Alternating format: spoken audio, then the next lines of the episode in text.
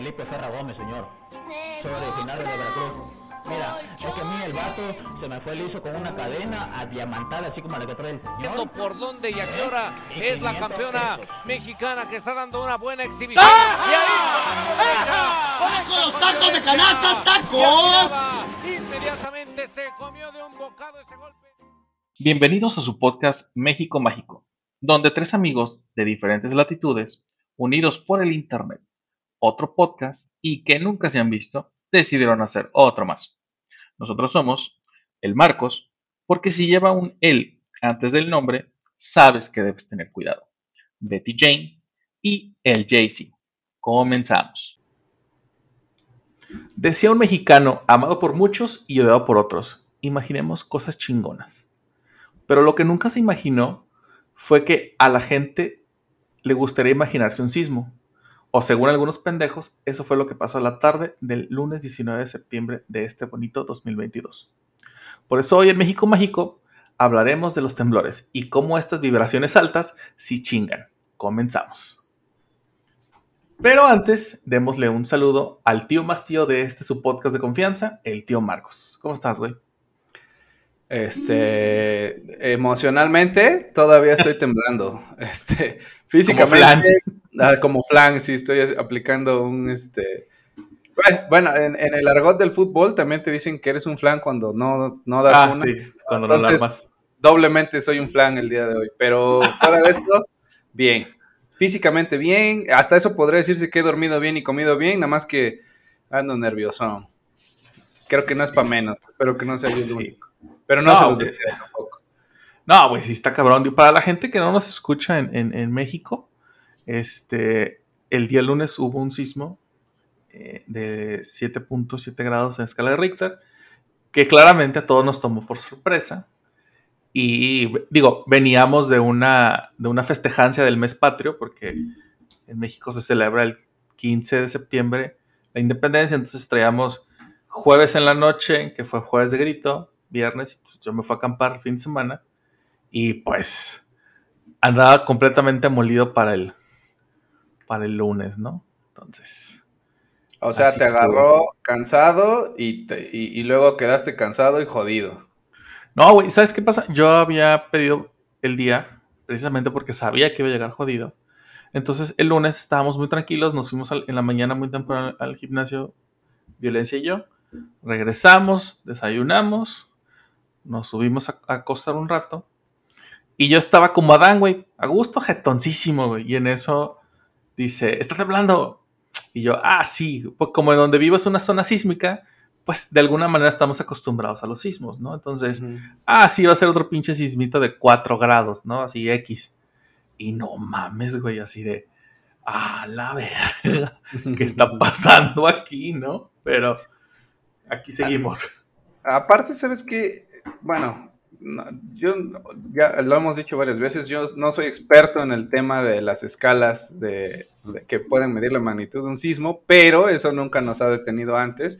Claro. Pero no, no me hace tanto sentido porque según recuerdo, la escala de Richter, que es con la que medimos, digamos, no es, está como mu- muy desproporcionada, ¿no? O sea, de un sismo del- de 3 a uno de 4 no es, por decir, un nivel más, es como más bien exponencial, o sea, es muchísima la diferencia entre un, una unidad y la que sigue, ¿no? ¿Has visto el... ¿Cómo es? ¿Es el teorema de Fibonacci? Ajá. ¿Cómo, cómo vas sumando el anterior y le vas... Ah, sí. Es, sí. es, es 1, 2, 3, 5 y así te vas, ¿no? Ajá, ajá. Ah, haz de cuenta ¿no? que. Ah, la, la serie de Fibonacci. Ah, pues haz de cuenta, güey, que sí es. El, el- tengo entendido que sí funciona el- la escala de Richter. Es, es- No solamente te mide la magnitud, sino el tipo de movimiento. Y creo que también es en función del tiempo. Digo, Ah, insisto, me hace sentido, me hace sentido. no lo que somos voy- expertos. Por ejemplo, si tú mides, eh, por ejemplo, en nuestro sistema que es base 100, donde en las condiciones ideales en 0 grados el agua se congela y en 100 hierve, o sea, el, gra- el cambio de 0 a 1 grado y de 1 a 2 es, es el mismo intervalo, ¿no? O sea, Ah, sí, sí, sí, es, el mismo, es la misma unidad. O sea, hay una diferencia de 1 entre, uno y, ce- entre Exacto, 0 y 1 que este, que entre 1 y 2, o sea, sigue siendo... Exacto, sigue- es la misma proporción, pero en la Ajá. escala de Richter de 4 a 5 es un, es un chingo Sí, de es diferencia, un o sea, putazo, sí. ajá, no es un 25% más, es como el doble o algo así, Está, Ajá, es mucha- sí. muchísima la diferencia. Sí, está cabrón. Sí, la neta está muy, muy cabrón. Este, pero bueno, yo no soy científico. O sí, no sé. no, no, no lo sé. Pero bueno, ya que, ya que eh, tenía, teníamos otro, otro, otro contenido para estas fechas, pero dado lo que sucedió esta semana, pues aquí estamos otra vez hablando del pinche temblor, ¿no? Y con eso en mano, quiero hacer. eh, quiero hablar acerca de esto, porque es, muy curioso lo que, sucedió, no por el hecho del, sismo per se, sino por la consecuencia histórica que eso trae a México. Pero antes, vamos a definir qué es un sismo. Eh, Wikipedia nos dice, o más bien la Universidad de Oxford nos dice que un sismo es una serie de vibraciones de la superficie terrestre generada por un movimiento brusco y repentino de las capas internas, que son las- la, corteza y el manto. Eso es un sismo. Son vibraciones que sí son reales, no mamadas esas de este, vamos a vibrar alto y pendejadas así, ¿no? No, pero, pero bueno, sí, eh, te entiendo perfectamente qué estás diciendo, pero, o sea, vamos a decirlo así, si tú estiras una cuerda, por ejemplo, una cuerda de una guitarra y la tensas y le pegas, Ajá. claramente puedes ver las vibraciones. Eso es Sí. una vibración y Claro. la vibración puede ocurrir, o sea, la vibración tiene que propagarse a través de un medio. En este caso, en este ejemplo, es una cuerda. Por ejemplo, el sonido es una vibración que se propaga a través del aire, ¿no? Correcto. Si dejas caer una piedra en un lago, puedes ver la vibración, son las ondas que se van generando y se propagan a través del agua. Claro. O sea, ahorita lo que estás diciendo inclusive implica que la vibración, de hecho, la vibración es lo que hace que se muevan los edificios, que te marees, que... Y es justo por el choque de las placas, o sea, es como si tuvieras una puerta que se está cerrando contra el marco de la puerta, ¿no? Y azota va a generar una vibración, solamente que estamos hablando de miles de toneladas que puede pesar una placa tectónica y la vibración, por lo tanto, es, es una magnitud que junto a un humano no somos nada. Así, o sea. La, la energía que se puede liberar en un, en un eh, movimiento sísmico, porque no vamos a decir temblor o terremoto, o sea, en general, es brutal. sí. Eso es una vibración. Lo que dicen de vibrar alto y vibrar... Básicamente, con mi experiencia científica, la diferencia es que la vibración de la que hablamos física es una energía liberada que se propaga a través de un medio y la otra son mamadas. Es, esa es la. Me encanta. Las otras son mamá. Para que nos quede claro la diferencia entre uno y otro. Ahora sí, esa, esa es mi aportación científica. Discúlpame por interrumpir. La- la esca- en la escala de mamadas, Ah, sí, sí, sí. güey, no, no, no, no, no, este, bueno, no lo puedo. Ay, güey, bueno, eh, algo que, algo a lo que yo llamaré, este, como el triunvirato de septiembre, Ajá. que, son estos, estos tres grandes sismos que han ocurrido el 19 de septiembre, eh, que son en los que... ¿Qué edad tenías, güey, cuando sucedió el de 1985? Ya estabas, ¿no? pues, no, no, no, todavía no. Me faltaba un poco. Todavía no estaba. ¿Todavía no estabas? No. O sea, pues ya estabas en tu mamá, ¿no? Tampoco, ¿Tampoco? ¿Eres No, del yo estoy- 86? 87. Ah, no, sí, sí, todavía te faltaba. Me faltaba un poco. Mira, nada más eh, como detalle, pequeño detalle, mi papá en su juventud le Ajá. dio por ser... eh, ay, se me olvidó la palabra cuando tú te ofreces voluntario, voluntario. Voluntario. De la, de la Cruz Roja. Le gustaba... En algún momento lo invitó algún amigo y en ese estamos hablando de los ochentas, ¿no? Ajá. este, como hobby, o sea, como si tú dijeras, me gusta andar en bicicleta, a él como hobby era voluntario de la Cruz Roja y le gustó esto de los primeros auxilios y ah, obviamente les dieron un entrenamiento y a lo mejor percibían claro. ahí un poco de dinero, pero no como para vivir, ¿no? Era, era más como hobby. Y le tocó el pinche terremoto del 85 y Ah. fue tan fuerte que solicitaron así de con lo que tenemos de, de ejército, este, bomberos, este, lo- no es suficiente para atender los daños. Entonces necesitamos más gente, necesitamos voluntarios. Y él se, se- o sea, los llamaron, él estaba en la Cruz Roja en Orizaba, de donde soy yo, y lo mandaron a asistir a gente en, en, la zona sureste de Veracruz, por ejemplo, Tlacotalpan, y le tocó meterse a los escombros a sacar gente que ya que me lo contó cuando ya, pues, ya tenía yo edad para entenderlo, como que me decía, creo que no estaba yo bien seguro de lo que estaba haciendo. O sea, en ese momento, pues era un chavo de veintitantos años, este... Ah, en su tierna edad de veintitantos años. Sí, sí, 25, poco más, poco menos, no sé. Y pues dice, yo era delgado, entonces dijeron, pues ahí cabe el Marcos, un respeto a, Marcos ah. Senior. A donde quiera que este, esté. A donde quiera que esté y pues como que no midió la intensidad y que poco a poco se fue dando cuenta conforme iba viendo en realidad lo que, lo que ya podía percibir como de, pues eso parece zona de guerra, o sea, se cayeron edificios, hay gente atrapada y como que ya ahí dijo, híjole, creo que a lo mejor ni siquiera está, ajá, creo que no, no estoy como, no tengo el equipo, a lo mejor ni la preparación, pero pues en ese momento pensó más como de buena fe que, que su buena fe fue superior a, su cerebro, ¿no? Y, sí, claro. Entonces yo tengo más bien detalles de lo que él me contaba y dijo, no, sí estuvo cabrón y no te digo ni en la Ciudad de México, no fui hacia allá, pero vi las noticias y me acuerdo que me contaba mucho de casos de que era, el pánico era tan grande que, por ejemplo, había, hubo personas que en, su afán de salir corriendo sacaban el radio en lugar de a, un hijo, por ejemplo. O sea, no mames. Sí, así dice que, que esos eran casos muy conocidos y que hasta donde yo recuerdo, ya viviendo aquí en la Ciudad de México y platicando con gente mayor, o sea, de la edad de mi papá, pero que son de aquí, dicen que a partir de ese terremoto del 85 aumentaron así brutalmente los casos de personas con problemas mentales, vamos a decir como esquizofrenia o de ese estilo, y que aumentaron mucho el nivel de, de personas sin hogar, entre que porque se les destruyó y porque fue un shock tan grande a nivel de, en la psique que ya no podían estar, o sea, o no tenían casa o tenían casa y ya no podían estar adentro. Entonces había mucha gente vagando porque fue brutal. Y no había atención psicológica. y se pensaba que eso era para los locos y, que era, o sea, entonces entiendo que desde esa época eh, hubo muchas personas que quedaron muy mal y quedaron en situación de calle. Así de cabrón estuvo el del 85. No, sí, güey. La verdad, mira, yo era un niño, era un bebé, realmente no, recuerdo nada. Es más, güey, eh, nosotros vivíamos enfrente de casa de mi abuela. Este, en ese momento, mis papás ya se habían ido a trabajar, pero como vivíamos, como mi abuela vivía literalmente enfrente de, con nosotros, este, mi mamá salía de la casa y decía, mamá, ¿están los niños en la casa? Este, pues ahí te los encargo, ¿no? En un rato más, eh, pues van por ellos, ¿no? Pues que duerman y la chingada.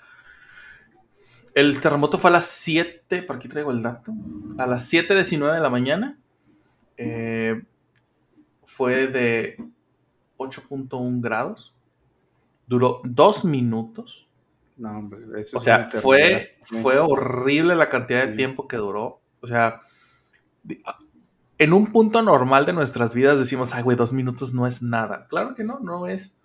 Pero bueno, situación... sí, depende mucho. Por ejemplo, dos minutos aguanta la respiración debajo del agua y dime si no, si no es como que un chingo de tiempo, ¿no? O, estar atrapado bajo los escombros. Ajá, sí. Sí, sí, No, o que te estés moviendo, o sea, que quieras caminar y, y, esa madre no se detiene, al contrario, te va haciendo para atrás o te va golpeando contra la misma pared. Entonces, dos minutos es, es una eternidad, güey. Hablando de sismos, es una perra eternidad. Claro. Eh, se, calculan, eh, o sea, el dato oficial, obviamente hubo más, pero el dato oficial fueron 10.000 muertos en el terremoto del 85. Este, y como dices, yo, o sea, yo no tengo una, o sea, yo no me acuerdo qué pasó. Después, obviamente, viendo documentales, crónicas, leyendo libros. Hay un, hay un libro eh, de un chico eh, que cuenta cómo pudo, pasó el temblor, pasó ese sismo, y cuando volvió en sí, porque aparentemente, aparentemente estuvo desmayado, empieza a caminar por las calles de la Ciudad de México, ¿no? Y empieza, yo, yo veía y parecía que era una zona de guerra, y empieza esta crónica de todo lo que vio y todo lo que vivió esa noche en, su andar, estaba en su trabajo, o sea, iba llegando ya a su trabajo y tenía que regresar a su casa, ¿no? Que creo que en el Estado de México, y no había pues no había metro, no había carros, no había nada, porque no había luz, ¿no? Entonces, durante todo su trayecto, y no había forma de comunicarse tampoco. Donde, durante todo su trayecto a casa, pues tiene que ayudar a otras personas o pudo ayudar a otras personas.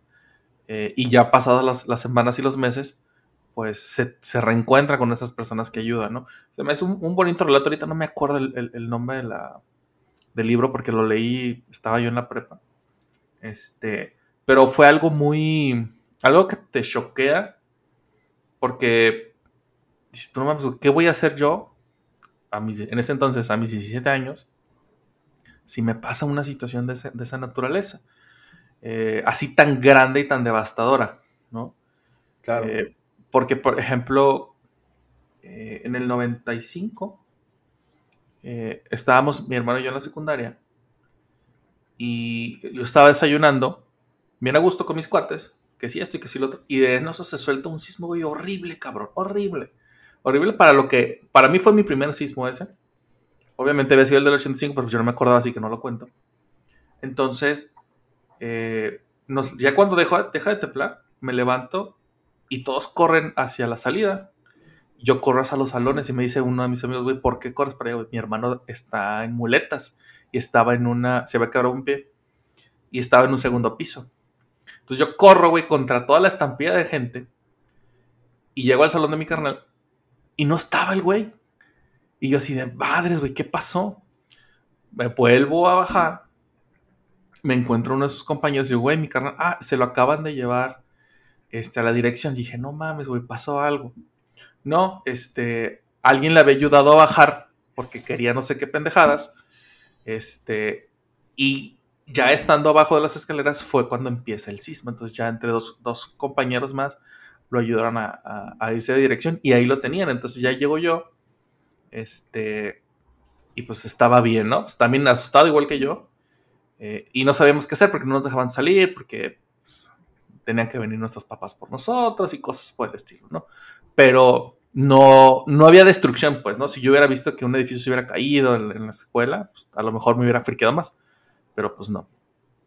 Pero bueno, entonces, retomando el tema, eh, son 10.000 muertos, hay un chingo de damnifi- damnificados y como claramente no podía saberse, pues el gobierno no hace ni vergas, ¿no? El- el- en ese momento. Güey, es cierto, güey. Eh, a mí me sorprende que, que sale el presidente de la República en ese momento, que era eh, Mi- Miguel de la Madrid, y dice, no, pues todo está chido. Este, eh, el país estaba en lo peor de todo sentido, güey. Estábamos en... Había un, había un déficit cabroncísimo. Todas las inversiones en dólares se habían perdido. El dólar estaba en 300% más caro de lo que está ahorita. Este, la economía estaba de la chingada. Estábamos mal por donde le vieras. Y aparte nos íbamos a endeudar por el mundial. Porque en México 86 iba a ser mundial la Ciudad de México, ¿no? Entonces, no había forma de que las cosas estuvieran bien. Y entonces, la, la- la misma banda, como dices tú, eh, empezó a organizarse, güey. La, la- la misma gente, la misma ciudadanía dijo, vamos a sacar esto para adelante. Empiezan a, a- a- a juntarse en brigadas y todo este pedo. Después el ejército llega, empieza con más organización. y lo más curioso, lo que nunca pasa en este bonito gobierno, sea quien sea que nos gobierne, eh, se empiezan a chingar los víveres, güey. Todo lo que mandan, todo lo que mandan para los damnificados, se lo empieza a chingar el gobierno. Casas de campaña, comida, este, todo, güey, todo, todo, todo, todo. Creo que, creo que en el 85 nace este grupo de, de rescatistas, los, los topos. Los topos. Ajá, creo que sí, Ah. creo que sí. Creo que, creo que es cuando nacen gente que que creo que se habían ido a los habían ido a capacitar a otras a, no sé si Alemania o dónde pero para que rescataran a personas de minas güey Ah, ok, ok. entonces cuando regresaron y vieron este desmadre así que no pues aquí vamos a hacer lo que podamos Aquí vamos a practicar, ¿no? A poner en práctica. Vamos a poner en práctica lo que aprendimos. O sea, está muy Eh. cabrón la prueba uno para, sí para güey, ejercer lo que acabas de aprender, ¿no? sí güey estás de la chingada no y te digo mucha gente como dijiste güey mucha gente se traumó mucha gente quedó con muchos problemas psicológicos Porque pues en ese momento la gente no, no estábamos preparados o no se sabía eh, que, que, los problemas mentales pues existían de esa manera, ¿no? Simplemente, ah, pues está loquito, ah, pues este, hace esto, ah, le habla a los pajaritos, ¿no? Lo que dice, lo que diga mi dedito o alguna pendejada, ¿no? Pero bueno. Entonces pasa. Dime, dime, dime, dime. No, no, por favor, por favor, no te quiero interrumpir. Tú interrumpe, güey. Pues, ¿cuál es el problema? Pues, pues, sí, pero es que no, cuando. Es que yo hablo demasiado y le doy muchas vueltas a las cosas y luego nos cuesta trabajo regresar. Por eso no te quise interrumpir. X2. por, eso tenemos, por, eso tenemos, un podcast, güey. Exacto. Ah, y luego pasan, yo recuerdo que, cuando era muy pequeño, hacían estos simulacros, ¿no? Y cuando se cumplieron, eh, no sé, no creo que a los, a los 20 años hicieron un gran simulacro y hubo un pequeño sismo en la ciudad. No fue directamente el 19, fue días antes. Este, pero pues pasó sin pena ni gloria. Y en eso, güey, en el 2017, que me imagino que tú ya vivías en la Ciudad de México, sucede este gran terremoto, güey, que, que, no, que no solamente fue que tembló el 19 de septiembre también, que fue la primera gran coincidencia, sino que el día 7 de septiembre también había temblado en la Ciudad de México. Entonces, tiembla el, el 7 de septiembre con 8.1 grados y luego tiembla el 19 con a las 11 de la mañana de 7.1 grados, güey. Entonces, tenías dos pinches sismos cabroncísimos.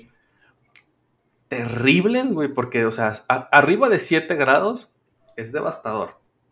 Sí, justo eso te iba a complementar. Ah, una, una, cosita, el del 17 de septiembre fue a la 1 con 14, casi una hora exacta después del simulacro, que el simulacro era a las 12.19 me parece. Entonces le faltaron cinco minutitos para hacer una hora exacta después. Eh, justo como dijiste, 7.1 grados y ahí te va un, pequeño dato. En la escala que es la que utilizamos nosotros, que es, se llama escala de Richter, que decíamos que es un poco, a mí se me hace un poco compleja porque no es, no es lineal, es medio exponencial.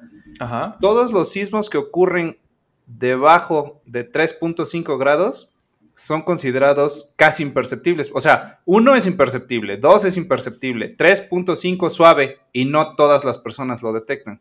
Así es. 4.5 es moderado, es cuando dices, ay, no sé si, si, si, si no. no, si estoy mareado, si tengo sueño, ¿no? 5.4 ya lo consideran fuerte, o sea, ese ya se percibe. Pero aquí viene el, el relajo, es lo que te decía, 5.4 es fuerte, pero no, no, no es grave, no es fatal. Pero 6.5 ya es muy, muy, es extremadamente fuerte. O sea, ya le consideran destructivo. Y de ahí hacia adelante, eh, agárrense. Y estamos hablando que era de 7.1. O sea, estuvo cabroncísimo. Ahora, como para tener más o menos un poquito la energía, eh, comparada a la energía que implica un sismo de 7.1 grados, la bomba de Hiroshima equivale a algo así como un sismo de 6.5. Sí, güey. Es, o sea, fue más fuerte la sensación que, haber, eh, que estar cerca, por decir, o, haber percibido la bomba de Hiroshima. O sea, está cabroncísimo. Es demasiada energía. Eso me sacó de pedo, güey. La primera vez que yo lo escuché, o que lo leí, no recuerdo, yo me quedé así, no mames, güey. O sea, el poder devastador que tiene una bomba atómica. Sí. Es, es languidece contra un sismo, güey. Así, un sismo de más de 7 grados. Y dices tú, güey, no mames. Y, aquí no sé, qué es, no sé qué es peor, porque como la definición que diste del sismo, hay, un, hay una fricción de, dos placas de tierra, piedra, si quieres magma, pero estamos hablando de, dos cosas enormes que están chocando una contra la otra, porque recordemos que abajo de lo sólido está lo líquido, o sea, está la lava. Entonces, por eso no se pueden quedar en paz, ¿no? O sea, nosotros decimos, pues el suelo no se mueve. Bueno, depende de a qué nivel, a qué nivel lo percibas. O sea. Depende de qué día de la semana estés. Ándale, si están flotando prácticamente en lava, pues quiere decir que hay un, hay un punto en el que no es sólido, ¿no? Ya empieza a ver, vamos a decir líquido, porque no está complejo esa parte, no es necesariamente eh, líquido. Pues, no es sólido, ah, exacto, es magma, no es sólido, algo que no es sólido. Entonces se mueven y hay fricción. Y yo de repente dije, oh, un, un sismo de 7.1 es más que una bomba atómica, está cabrón. Bueno, pero entonces imagínate una bomba atómica, ¿no? O sea, Ajá. por eso destruyeron esas ciudades. O sea, también, también es, estamos hablando de cosas, justo que lo que decíamos al principio, son cosas que no podemos entender la magnitud. O sea, aunque ayer, antier lo viví, un sismo de 7 grados, aún así no puedo, soy tan pequeñito en, tamaño, comparado con el área, o sea, si me estás diciendo, tú y yo vivimos, no sé, a la 400 kilómetros de distancia, tal vez, y, y tú lo percibiste y yo lo percibí. Imagínate cuánta energía tiene que existir en desplazamiento para que segundos después de que tú lo sintieras yo lo haya sentido, ¿no? O sea, o un minuto si quieres. Pero algo que pueda recorrer 400 kilómetros en un minuto, es- o sea, eh, eso es lo que estoy tratando de poner en palabras, no sé si lo estoy logrando, Sí, para que sí, podamos no, entender sí. la magnitud del madrazo que, que está ocurriendo ahí. Estamos a 476 kilómetros de distancia. Ah, fíjate, Le- no, no lo hice al feeling, ¿eh? Sí, medio revisé por, pero no lo, o sea, no sé exactamente dónde estás tú, pero por, por el origen de la, eh, el epicentro contra la distancia en la que estoy, vi que eran aproximadamente 400 kilómetros. Sí, ah, y, y, por ejemplo, güey, algo que.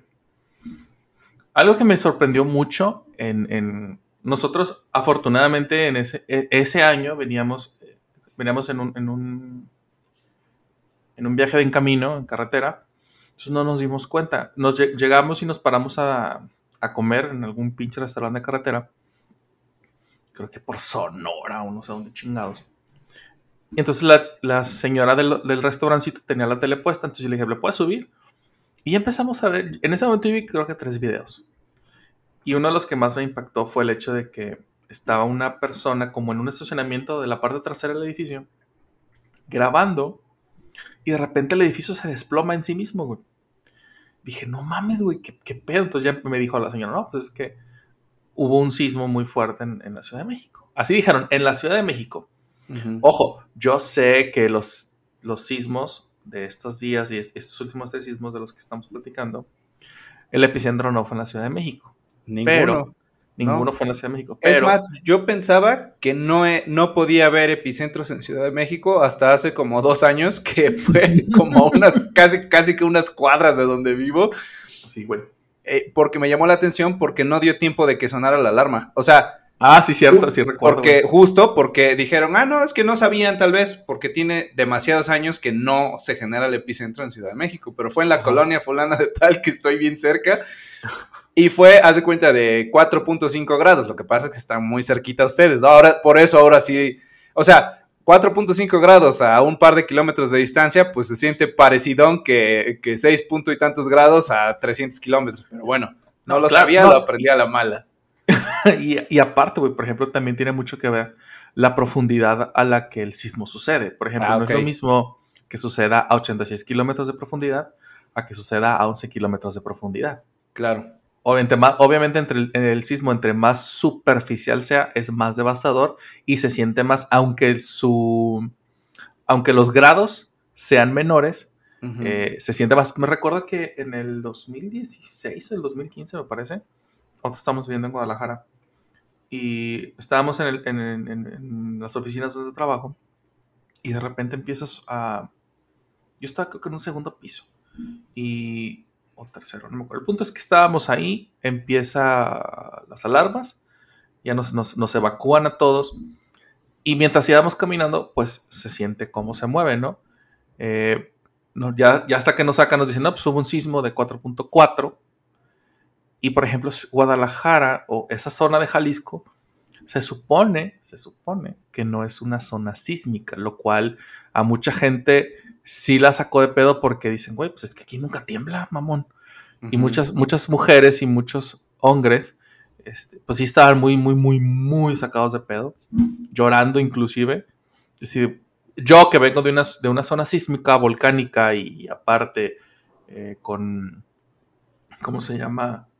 Donde pegan ciclones y huracanes, pues yo estoy acostumbrado al desastre natural, ¿no? Entonces, pues, güey, si no es el volcán, es un sismo, y si no es el sismo o el volcán, es un huracán, entonces, meh. Y así, pues, tampoco es para tanto, ¿no?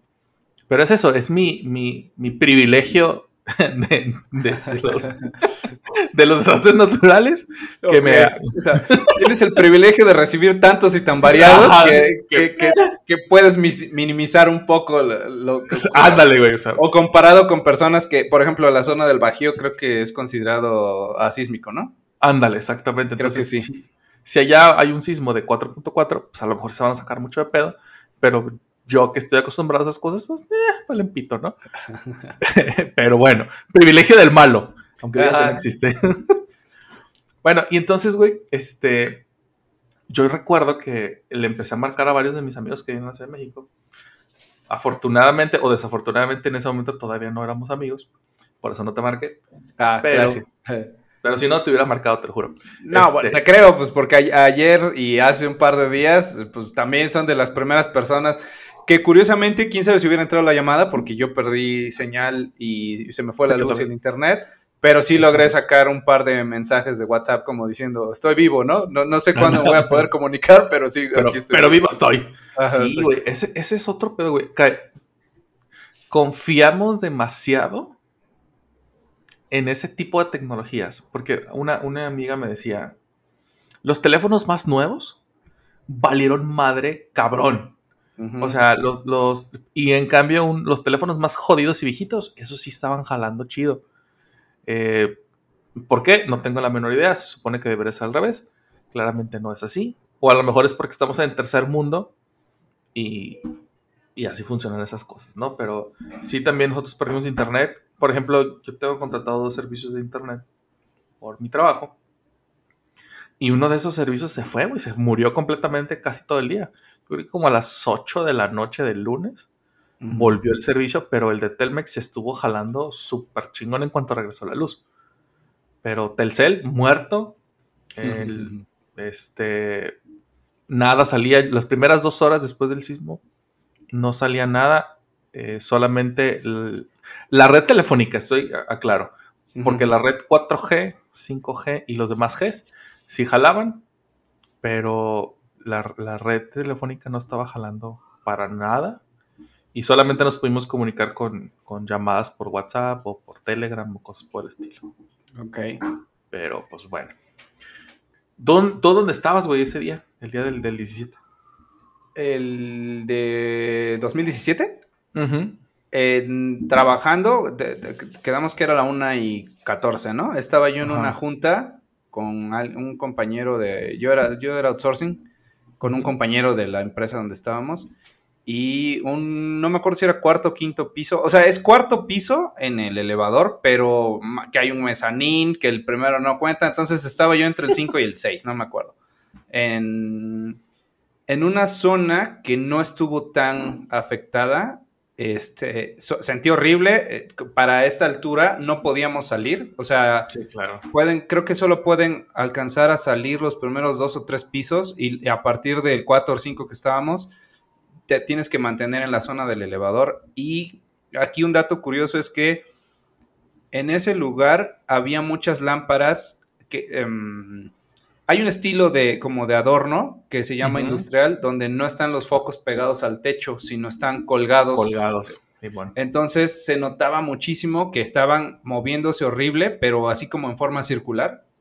Y se, yo sentía que las cadenas que sostenían las lámparas se iban a romper. Finalmente todos salimos a la zona del elevador, pero tú como usuario de ese edificio puedes andar en cualquier piso relativamente eh, en la zona del elevador, pero solamente puedes entrar allá a la oficina con una tarjeta. ¿no? Tienes que pasar tu tarjeta y hay una puerta de vidrio en todos los pisos.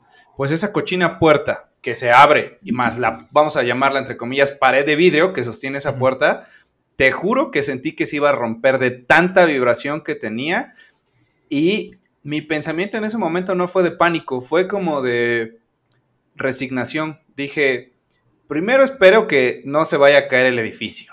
Segundo, si se cae el edificio, espero que en la, en la parte en la que estamos, que es donde está el elevador, pues podamos, o sea, que se caiga todo alrededor y aunque nos quedemos sin paredes y sin piso, pero donde estamos se mantenga. Y luego espero que cuando se reviente el vidrio, porque yo ya lo daba por hecho, este, no, no haya daños graves, porque aparte yo no estaba pegado al vidrio, yo estaba más bien en medio.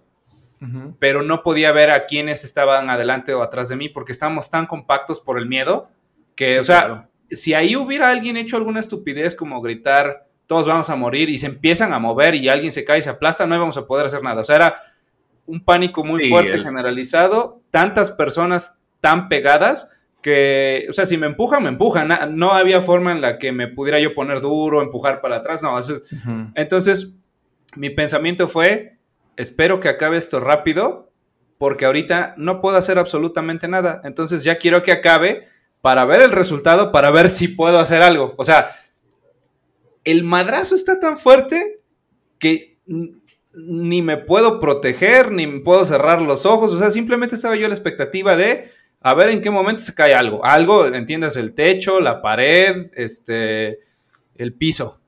Bueno, finalmente vamos a decir que no pasó nada.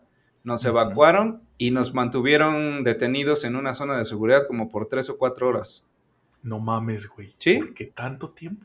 No lo sé, pero creo que eso me ayudó. A, ah, bueno, como no me dejaban irme y mis cosas estaban adentro del, del edificio, yo, yo estuve completamente eh, desconectado de lo que ocurría en la Ciudad de México. Para cuando llegué a mi casa, que eran las seis y media de la tarde, o sea, todo ese tiempo no me pude ir. Y llegué y no había luz en mi edificio y, y como pude me conecté a algún lugar. Ah, creo que el coche estaba afuera del, del, del DEPA. Lo arranqué y ahí conecté el celular a que se cargara un rato. De vez en cuando me entraban este, momentos donde tenía señal de internet. Yo dije, ¿por qué en Twitter hay edificios que se cayeron así tan fuerte? ¿Esto dónde Ajá, es? o güey. ¿Cuándo pasó, no? Y ya que me empiezan a decir como de, no, güey, esto está pasando ahorita. O sea, estuve cuatro horas desconectado y creo que por eso mi salud mental estuvo bien Ajá. hasta que poco a poco me fui enterando de lo que pasó y sí llegó un punto donde dije, no, esto no es real, no puede ser, yo no vi todo esto. Bueno, solo curiosamente estuve en una zona donde no pasó nada. Cuando me reintegro a, a, digamos que al mundo de la comunicación, no podía creer lo que estaba pasando. Bueno, a tres, cuatro cuadras de donde vivo, quedaron dos edificios o sea, de- sosteniéndose uno al otro. Ah, sí. Y- ajá, sí. los, los que no nos están viendo, estamos moviendo nuestras manitas Ajá, sí, sí. y juntándolas, así Como- casita. Como si fuera una casita, exacto. Ajá. Y me cuentan, enfrente de esos dos edificios hay una, eh, un, un lugar donde venden unos baguettes muy ricos que yo suelo comer ahí. Entonces, unos, algunos días después o tal vez semanas, los visité y como que nos dijeron así como de, ah, no habían venido, pensamos que algo les había pasado y bueno, pues aparte del susto, nada, ¿no? Estamos platicando Ajá.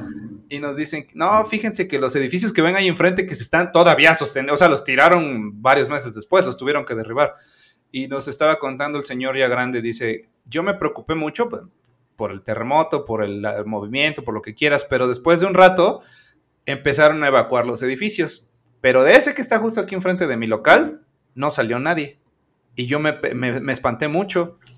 Y lo que ocurrió fue que se desplomó todas las escaleras. Entonces no salía la gente porque no podían salir. Abrían la puerta de su departamento y había un hoyo. No podían No salir. mames, güey. no Entonces, mames. Lo que tuvieron que hacer es, o sea, otros vecinos de otros edificios pusieron escaleras y los trataron de sacar por las ventanas. Pero aparte, otros lo que tuvieron que hacer es pasarse al otro edificio. O sea, se rompieron las paredes. Haz de cuenta que estoy aquí en mi casa y pum, se mete. O sea, puedo ver un hoyo y veo. ah, déjate a alguien vecino, alguien del edificio de junto.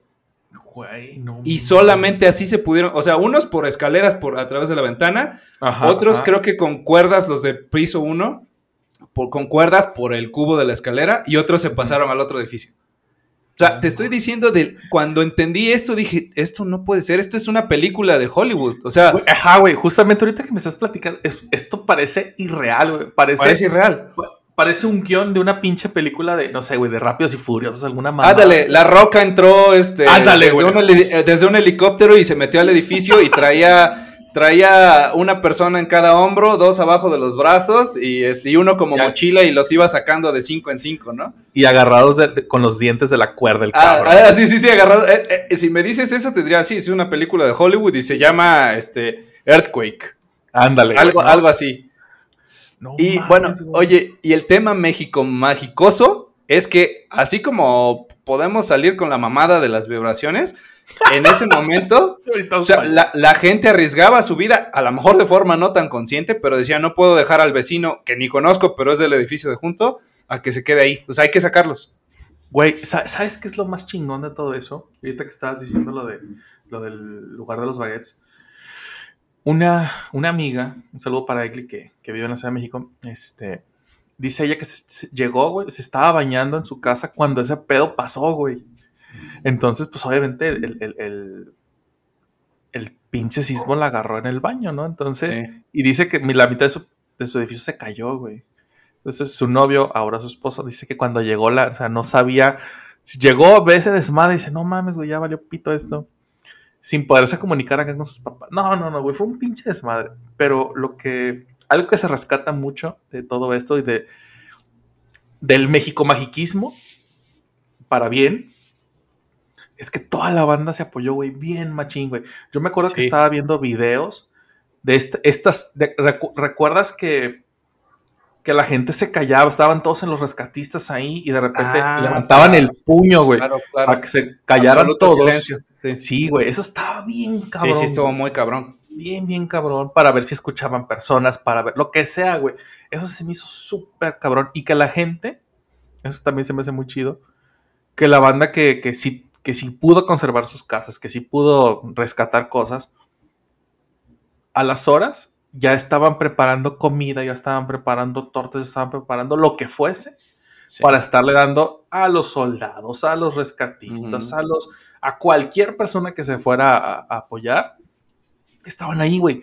Y eso se me, hace, se me hace algo tan chingón que tiene México que no lo ves en otros países. Literalmente no lo ves tan. ¿Cómo te lo puedo poner? O sea, sí la gente se ayuda porque, pues no sé, güey.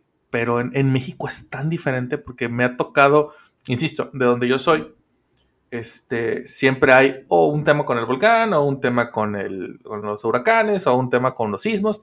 Y entonces estamos muy acostumbrados a tirar paro, ¿no? Con la, con la banda. Pero a veces el hecho de arriesgar tu propia vida por salvar a otra gente que, como dices tú, ni conoces, se me hace algo bien chingón. Bien, bien. Fíjate que en esa, justo en esa época, eh, el, el mero día, eh, hasta para empezar, yo no me pude comunicar con mi esposa por horas. Cuando finalmente la encontré, me sorprendió porque estaba hecha un, un muro de, de hielo, así, nada, estaba entera, Ajá. no le pasó absolutamente nada. Este, pero minutos después comenzó a sacar todo el estrés. Lo que a ella le pasó es que el edificio donde ella estaba se cuarteó, se empezó a. Creo que no se desplomó, le tuvieron que hacer una. O sea, se pudo reparar, no, no fue tan grave.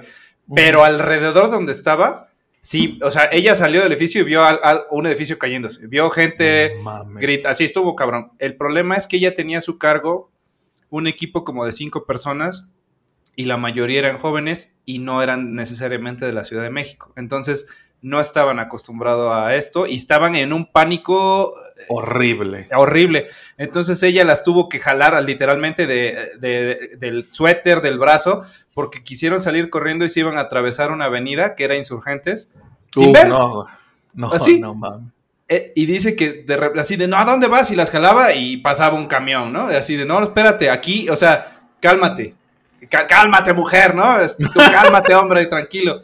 Bueno, que de repente oyó una explosión como a cuatro o cinco cuadras, porque fuga de gas, y, y- y- y decía, ¿a dónde camino, cabrón? O sea, para aquí se cae un edificio, para el otro hay explosión, para el otro, o sea, bueno, finalmente ella llegó a la casa antes que yo, cuando la vi, le dije, ¿cómo estás? Y me dijo, estoy muy, alterada, pero así, estoy muy alterada, este, no me he podido liberar de, de esta presión que traigo, eh, tuve que conservar la calma a un nivel, o sea, por cinco personas, oye, yo tuve que tener calma de cinco, casi, Wow. casi ya- ya las entregué sanas y salvas, y cuando como que dijo, ya estoy en mi casa y estoy a salvo, Ya me voy a desplomar. Sí, cabrón, pero, pero, o sea, pero aparte, lo que me decía no correspondía, por ejemplo, con que le estaban temblando las manos. Le digo, ¿te sientes tan mal? Dice, no.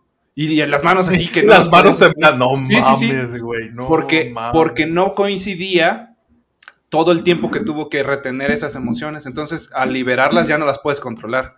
Bueno, entonces esto era para decirte, ese día no sabíamos qué hacer, o sea, estamos bien, estamos a salvo, nuestra casa está completa, todo bien, pero no, mis emociones no sé cómo controlarlas, no sé qué hacer. Bueno, al otro día que nos cayó el 20 de todo lo que estaba pasando, dijimos eh, lo que tú dijiste, eh, vamos a hacer sándwiches, jugos, tortas. Bueno, para cuando, para esto ya era el otro día a las 8 o 9 de la noche, buscamos nadie nos recibía la comida, las, los lunches, porque tenían exceso. No mames. O sea, tanta gente rápido ayudó, donó, buscó, que cuando, cuando yo estaba buscando me decían, es que ya no tengo espacio para guardar. Es que, o sea, ve al siguiente, haz de cuenta, creo que escuché en el radio que en tal lugar sí necesitaban. Íbamos para allá y decían, no, ya, sí, o sea, sí hace una, algunas horas, ahorita ya, ya no tengo, ¿no? Ya no tengo espacio, ya no te los puedo recibir. Este, bueno, acabamos comprando comida para perritos porque hay, había, porque se perdieron muchos perros en, en, Sí. el, en el terremoto, salían corriendo y se perdieron de su casa. Y hubo eh, hospitales veterinarios, este, que los trataron, los fueron a, o sea, la gente decía, tú eres Me este veterinario, ¿qué perro". hago? Ajá, y dijeron, "Tráe- tráiganlos y, nos, y los publicamos por Facebook, Twitter, sacamos fotos fuimos a donar bultos de alimento y me decían, mira, muchas gracias, pero me acaban de traer cuatro, ya no tengo espacio. O No sea, pr- primero me decepcioné porque dije egoístamente, ¿no? No, no. Ajá, sí, sí, sí, claro. Y luego dije, qué chingón. O sea, hay exceso, hay superávit de ayuda. Y lo, lo- un poco de lo que razonamos es, bueno, pero es el día uno. O sea, tembló ayer, bueno, es el día dos. Vamos a ver en una semana, vamos a ver en un mes, vamos a ver, ¿no? Y, y sí, este, o sea, sí decrementó poco a poco, pero no podemos decir, de- al otro día a la gente le valió madre. O sea, sí, Sí, no, siguieron no. ayudando. Neta, me, me emocioné muchísimo con lo que dices. Veías en la tele el levantar el puño y absoluto silencio.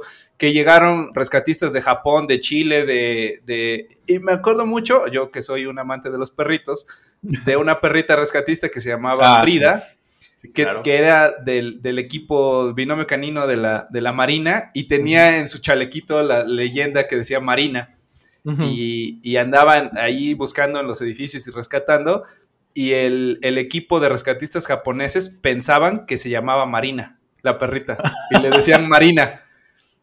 Y me da, o sea, pero me da mucha risa porque como que en ese momento de estrés, de, de, de, de- de pérdida, porque era luto, era luto en Sí, el país. sí, es súper Eh, eh, cabrón, güey. Es- esa tontería de la perrita marina, pero que en realidad se llama Frida, ¿no? Y tiene poco que la jubilaron, sí, tiene unos Sí, hace- meses, creo. Sí, sí, sí, hace poquito. No, güey, y ese comic relief involuntario Ajá, hacía que, que- que las cosas fueran mejor. Porque, por ejemplo, si bien es cierto que hubo mucha gente, digo, curiosamente, se- según cifras oficiales, solamente hubo 360 muertos, pero hubo 250 mil damnificados. Claro. Entonces, mucha gente perdió sus casas y creo que hasta la fecha siguen, siguen de la misma manera. Pero, por ejemplo, güey, una de las grandes desgracias que ocurrió, no solamente el hecho, digo, creo que todas son desgracias, pero una de las más grandes fue el hecho de, de este colegio tan famoso que fue el Rap, donde quisieron hacer la misma mamada que con la de la niña esta Polet, que fingieron que había una niña atrapada, no sé si te Ah, acuerdas. Sí, sí, claro, y estaba yo emputadísimo Güey, cuando no dijeron mames, que era una farsa, sí. Sí, güey, o sea, porque aparte querían esconder todo el pinche desmadre que había en el puto colegio de que estaba mal Claro. construido, no tenía permisos, la, Eh. La dirigente, la, la- creo que la, la- La directora era la dueña de... eh, eh, su casa estaba construida arriba del... Arriba, ajá. Del, del Y lo- jardín. y luego la, la que es ahora regenta, un saludo a la doctora Sheinbaum, que a ver si ya se pone a trabajar, Ajá. este, creo que ella era la, alcaldesa de esa, de esa demarcación y Sí. se supone que ella fue la que aprobó esos permisos. A eso no sabía, pero no me extrañaría nada. Que, que vale la pena recalcar que a partir del terremoto del 85 se modificaron las leyes de construcción y tienen que tener ciertos lineamientos porque había, Ajá. había habido un terremoto terrible, el- Claro. en ese momento el peor de la historia, y del 85 para acá, o sea, si tú vives en teoría en un edificio que se fue construido, vamos a decir, del 87 o del 90 para acá, con- bajo ciertas eh, características, debería resistir un terremoto de ese nivel. Ajá. Si quieres, se cuartea, si quieres, es más, si quieres, se desploma, de tal forma que hay, si respetaste las indicaciones y estabas en los puntos de seguridad, así se cayera el edificio y vas a sobrevivir. O sea, eso es lo que tenían que garantizar. Pero, bueno, los edificios ya muy grandes tienen que tener rodillos neumáticos o mecánicos o no sé, lo, lo que haga falta, ¿no? Los materiales deberían tener suficiente flexibilidad, por eso se cambió mucho a, a- a vidrio con, con aluminio, que tenía, a lo mejor el vidrio se rompe, pero el aluminio tiene cierto nivel de flexibilidad en lugar de concreto, por ejemplo, dependiendo del tamaño del edificio, etcétera, del suelo donde se construyó. Pero justo eh, al principio sí, pues con el miedo fresco y, y todos tenían que cumplir estas eh, pues, leyes para poder Sí. construir. Pero después de cierto tiempo dijeron, ah, no pasa nada, si me das una lana, este... México Bueno, mágico otra vez. Claro, obviamente es más caro cumplir esos lineamientos. Pero si Sí. me das una lana, pues me hago de la vista gorda, te pongo el sello, este, y aquí no pasó nada hasta que volví a, a temblar. Ah, En el caso que dices del jardín de niños, era una construcción que fue improvisada y, y, eh, o sea, a lo mejor originalmente cumplía lo que necesitaba como escuela, no como, no como un edificio a prueba de terremotos. Y la dueña se le ocurrió construir su departamento arriba y luego, y luego le metió otro piso y luego le puso un tanque estacionario de tal forma que cuando Sí, se cayó, no, o sea, se cayó, se desplomó, se- el, el tanque era peligrosísimo porque, pues, simplemente lo hizo como, tráete un maestro, aquí ponle un cuarto, aquí Ándale. ponle otro encima, así, y justamente es lo que no se debería de hacer. Y como dices, inventaron una tragedia eh, que donde inventaron el nombre de una niña que la escuchaban y... y- se- Eso, mamón. No Güey, mames. horas, horas pegadas a la tele, a la radio, diciendo, la escuché, este, te vamos a sacar, este, María, no, o sea, no se pasa. no me acuerdo cómo se llama la, la- la- Yo la tampoco. niña, la niña fantasma, Ajá. pero, pero, o sea, aquí, aquí yo no sé si también, seguramente sí, no sé, que Televisa se prestó para el, para la sí, mamada, sí, sí, sí, sí, sí. porque una de las reporteras que estaba, una de las reporteras entre grandes comillas que estaba cubriendo ese desmadre decía, sí, fulanita, aquí te escuchamos y te vamos a Ajá, salvar. exacto. No, me acordé del capítulo de Los Simpsons, Los Simpsons lo volvieron a, lo volvieron a predecir. Claro, cuando Bart Este- se cae al pozo. El pobrecito de Timmy O'Toole. Ah, Este, otro. Ajá. Entonces, güey, no mames, güey, eso está bien cabrón. No, no, no, no, afortunadamente, insisto, fueron más, fueron manos buenos que lo que, Sí, lo, que lo sí, malo. fueron más los buenos. Sí, fueron Entonces, pues, se agradece eso. Y, güey, esta última, güey, esta última de, de- de esta semana que, es, que cumple el triunvirato de, de, septiembre, que, que es lunes 19 de septiembre, una con cinco de la tarde. Te digo, nosotros este, estábamos, estaba mimidito yo, como Dios me trajo al mundo, comienza, comienza a temblar. Mi casa, que es tu casa y de todos los, los del grupo, ya saben, cuando gusten, este, tiene muchos ventanales muy grandes. Yo dije, no mames, güey. En, ahorita que íbamos bajando, hace cuenta que está en mi, mi recámara, hay un pasillo. Y luego, este, bajas las escaleras y también tiene, pues tiene cristal, tiene cristalería. dije, no mames, güey, en cualquier perro momento van a tronar estas pendejadas y nos van a madrear, ¿no? Pero afortunadamente no pasó así. Este, sí nos sacamos mucho de onda. Eh, no sé, ahorita no creo que no tengo el dato de cuánto tiempo duró, pero sí fue bastante larguito, 7.7 grados. O- o bueno, pero Este- también cabe la pena este, mencionar que tú estás muy cerca del epicentro, ¿no? Bueno, o muchísimo más cerca que yo. Ah, sí, sí, sí, creo que nosotros estamos como a. Unos 100 kilómetros. Ajá, y yo a No. cuan- 400 quedamos hace rato, Ajá. más de 400. Entonces, este, obviamente, porque mucha gente creo que en la Ciudad de México no, no sé qué tanto lo sintió, porque no me acuerdo, ese, ese, ese día yo me acuerdo que mandé mensaje con lo último que alcancé. Y ya después dijeron, no, pues que yo sí lo sentí, no, pues que no lo sentí. Ah, ¿Sabes qué Pero, o que la alarma no, la alarma no pitó, ¿no? O algo así. Ajá, sí, no. Mira, es que la Ciudad de México, algunos datos, ¿no? La Ciudad de México es tan grande que, bueno, sabemos que la Ciudad de México fue construida en una zona no, eh, no, ¿cómo lo llamamos? Este, pues pantanosa, una zona pantanosa. Lacustre. no- Ajá. Pero es tan grande que hay, por ejemplo, yo alguna vez trabajé en un lugar llamado Las Águilas.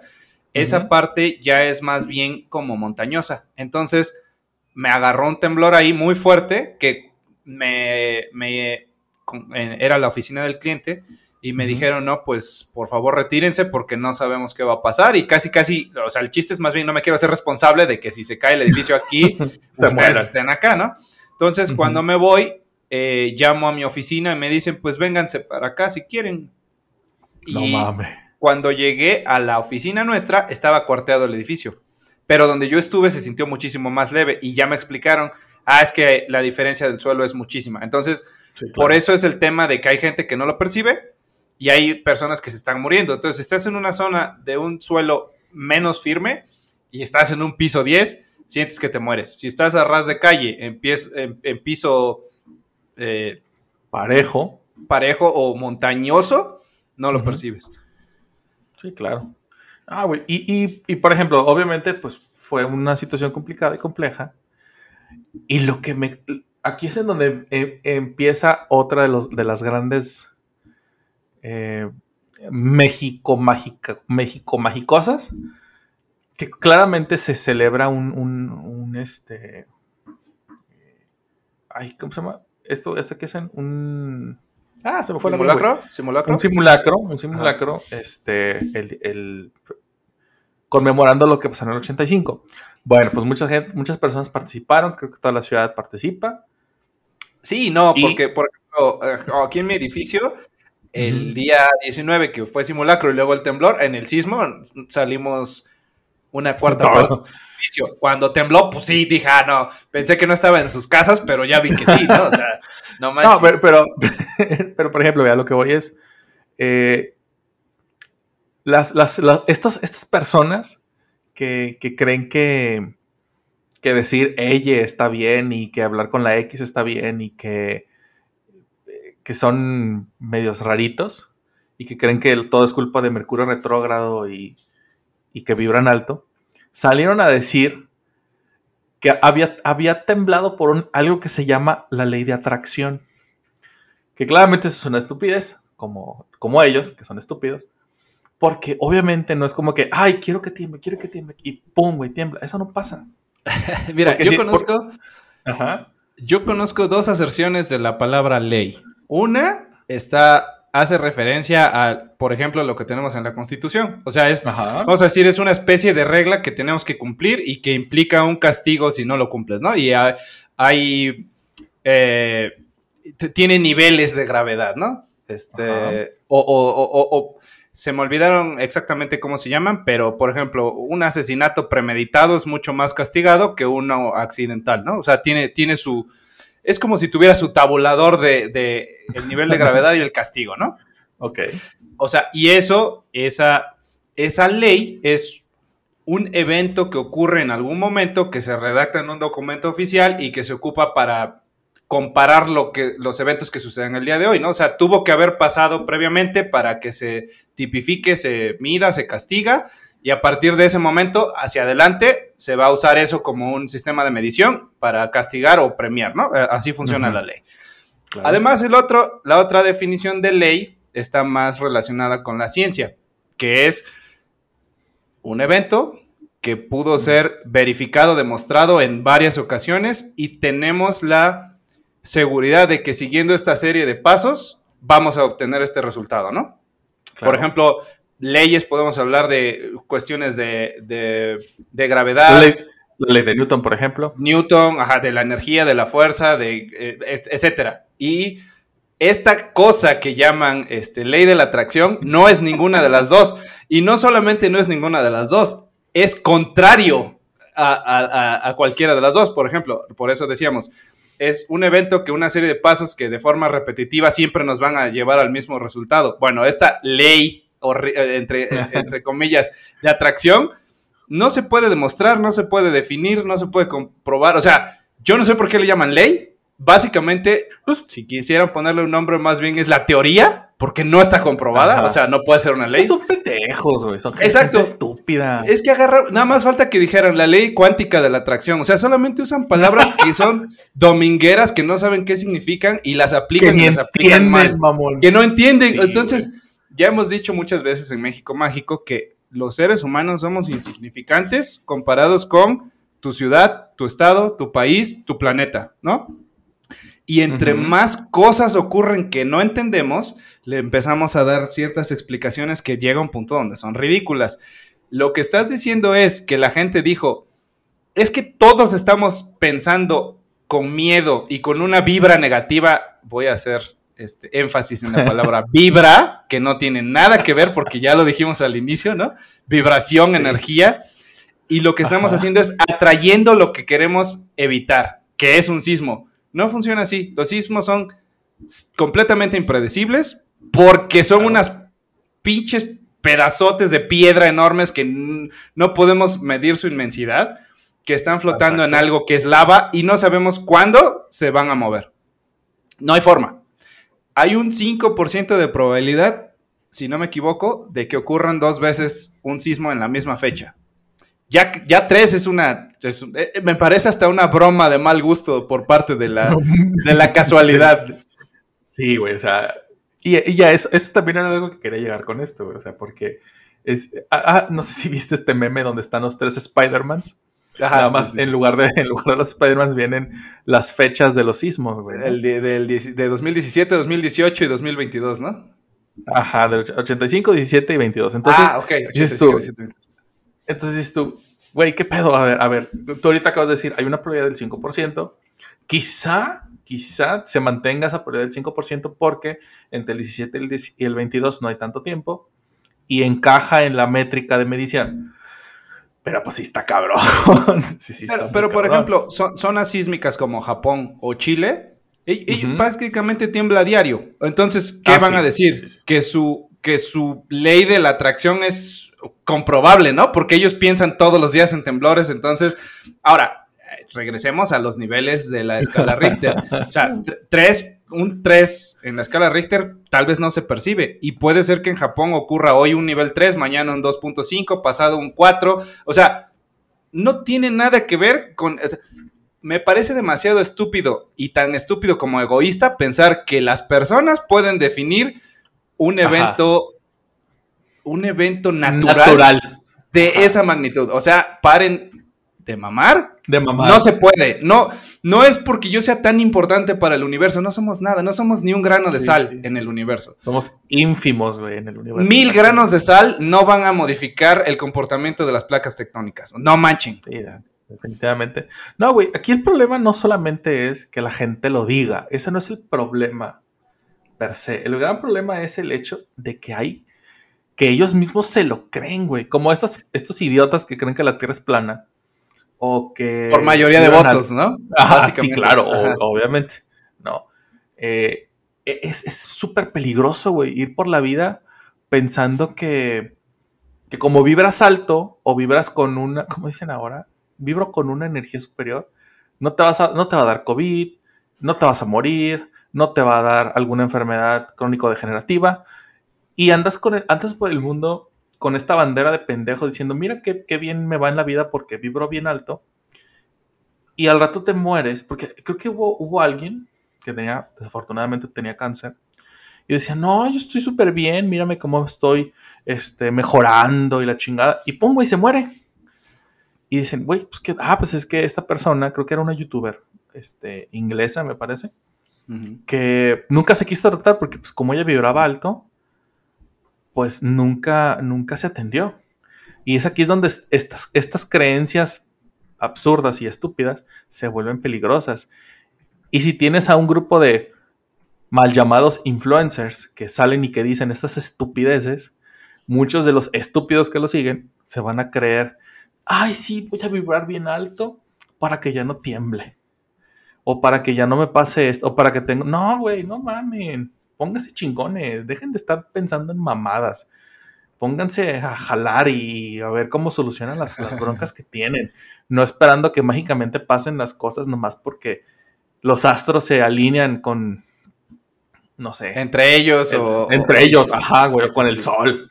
¿No? O sea. Este, este tema del temblor es exactamente lo mismo que del COVID, ¿no? O sea, donde, donde decíamos, no, toma un vaso con agua caliente, con, sal, porque, con cloro. O sea, ¿de dónde sacas, güey? O sea, nada más es.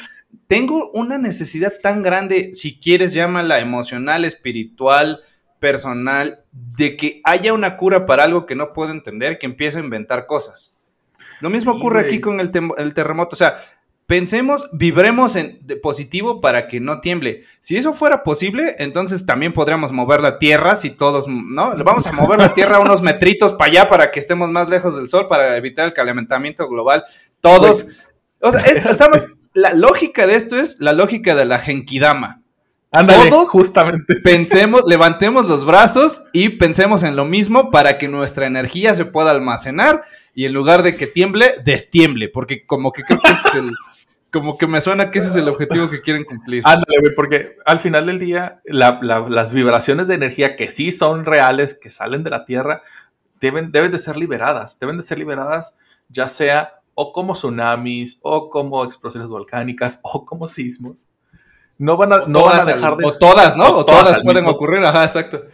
O todas al mismo- Güey, hubo un tuit ahorita que estoy viendo, eh, diciendo eso, me acordé, güey, que alguien puso: El anillo de fuego del, del Pacífico se está reactivando. Todos viviremos alto para que no se. No mamen. güey, nunca se desactivó. O sea, Ándale, güey, ajá. Pensa la pinches pendejos. yo, yo vivo en Orizaba, bueno, soy de Orizaba y eh, está muy cerca relativamente el pico de Orizaba, ¿no? de mis treinta y tantos años de vida, treinta y todos mis años de vida, jamás he visto una fumarola, algún movimiento causado. No, no lo he visto. Sin embargo, está considerado como un vo- volcán activo. Lo que pasa es que probablemente los tiempos de actividad son tan largos que las personas que alguna vez vieron ya no viven. O sea, a lo mejor digan, sí, el último registro de, de actividad del pico de Orizaba fue hace 200 años. Nadie ha vivido 200 años para ver eso. Si de repente hoy hiciera algún movimiento y en dos semanas otro movimiento, la gente se va a friquear y decir, terrible, todo este tiempo estuvo inactivo por siglos y algo pasó, algo hicimos mal que ya este enfurecimos a los dioses, ¿no? Y ahora va a, a- o sea, no, güey, eh, lo mismo ocurre con el Alguien temblor. vibró bajo. te va a Sí, decir. exacto. Las placas siempre están en movimiento, siempre hay movimientos sísmicos. Lo que pasa es que algunos son más fuertes que otros. Da la Claro. casualidad que ocurrieron el mismo día. Hay una bajísima probabilidad, por debajo del 5%, 5% de que ocurran dos el mismo día. Hablamos de tres o de cuatro el mismo día. Ha de ser 1% si quieren, pero no es imposible. No, No, no, güey. inventen con que vibrar bajo. Sí, no inventen. No, no, güey. Por ejemplo, ahora con, con estas herramientas que tenemos ya y que sobre todo que están casi al alcance de todos.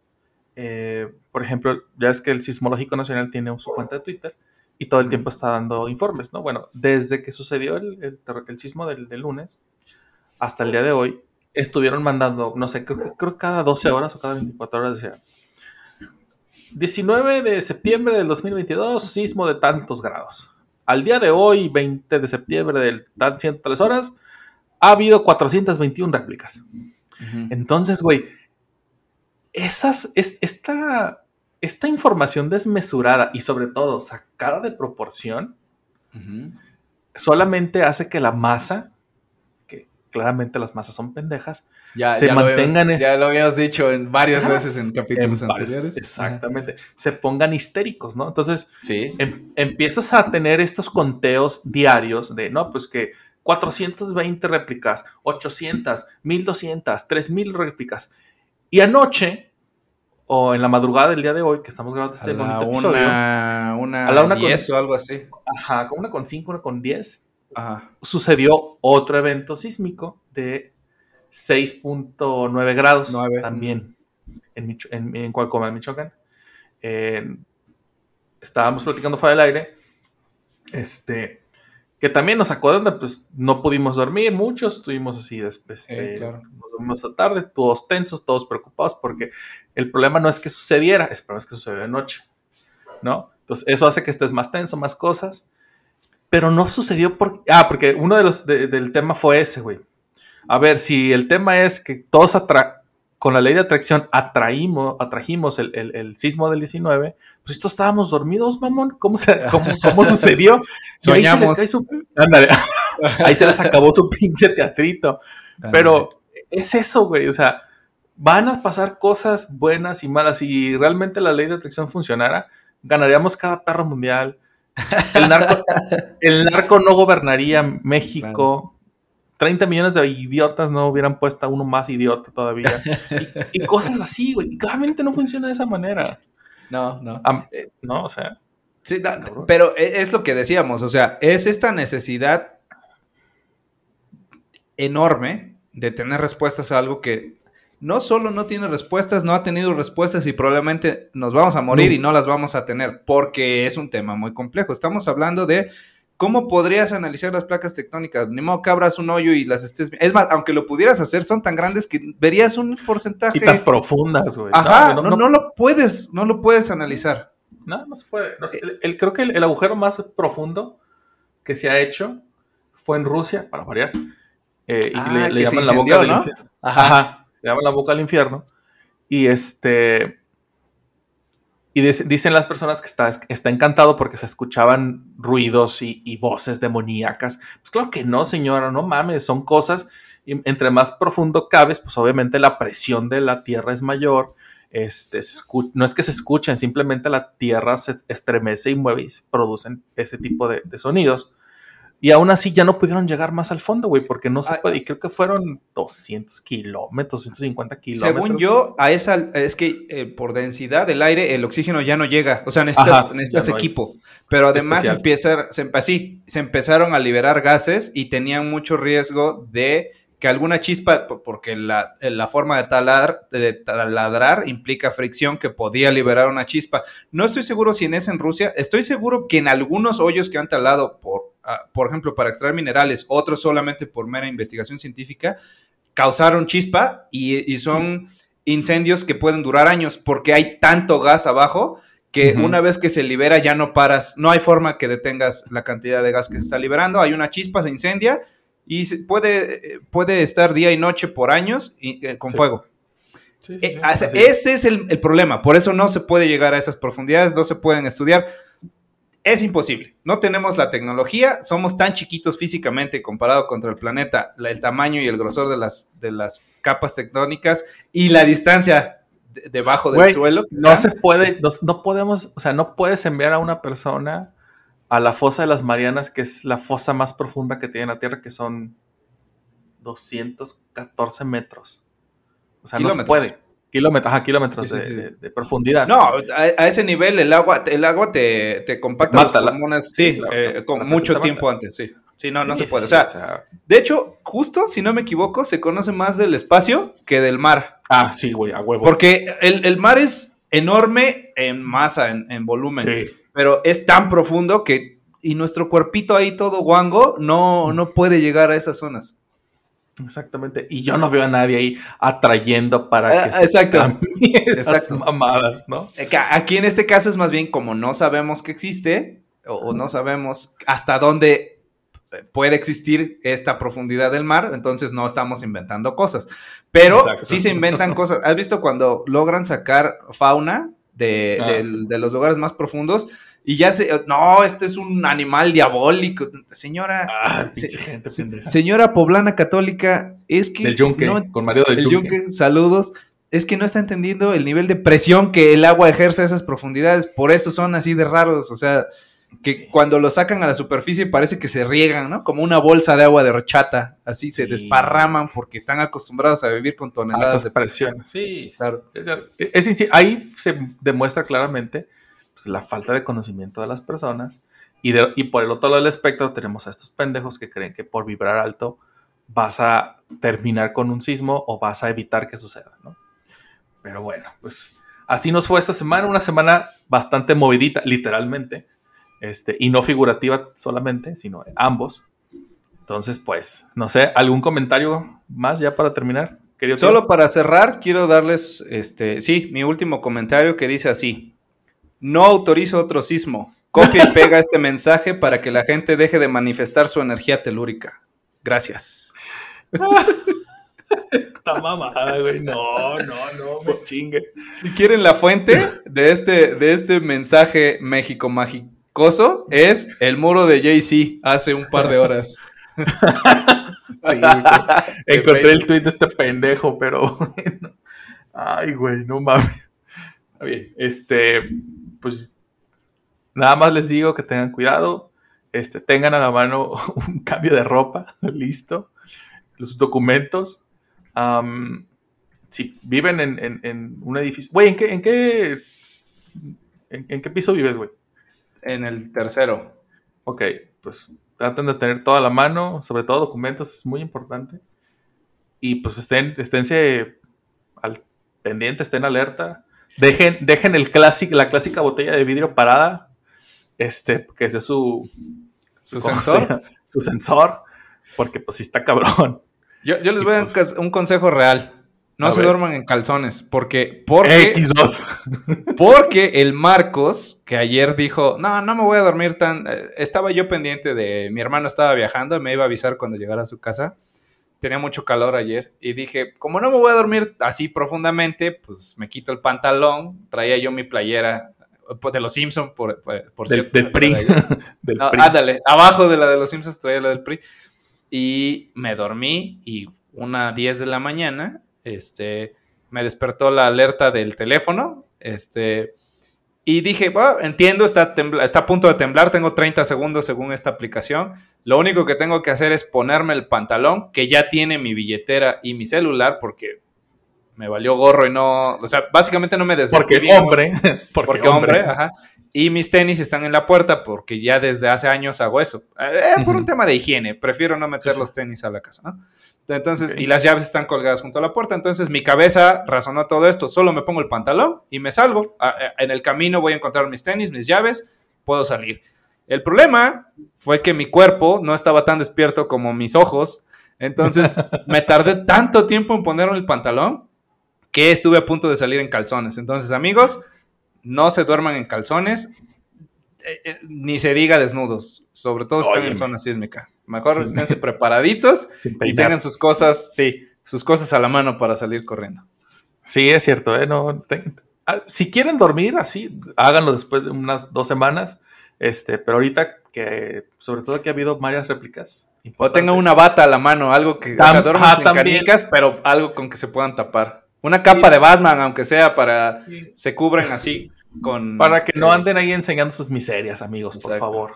O si son amigas, pues manden unas fotos. Pero bueno, este eh, cuídense, estén, estén, a salvo, estén pendientes de su familia y pues ya, es todo. ¿Qué más? Y, vibren de tal modo que, no atraigan estos movimientos, por favor. Por favor. Eh, no pongan en no molestar a su celular estas noches. Y pues ya. No, se olviden de eh, mentarnos a ah. madre, mandarnos sugerencias o contactarnos en redes sociales. Nos encuentran en Twitter y en Instagram como arroba mágico México. y también nos encuentran en YouTube como México Mágico. Ahí piquen en la campanita, suscríbanse, dejen su like y pues comenten ahí sus bonitas experiencias con estos sismos. Si son, este, si tienen más de 40 años, pues hay que platíquenos cómo les fue en el 85. Si no, pues ahí pregúntenle a alguien y nos dejan sus, sus bonitos comentarios. O de Vámonos. Vámonos, perros. Bye. Bye. Esto fue México Mágico. Si no te ardió lo que dijimos, nos faltó salsa de la que pica.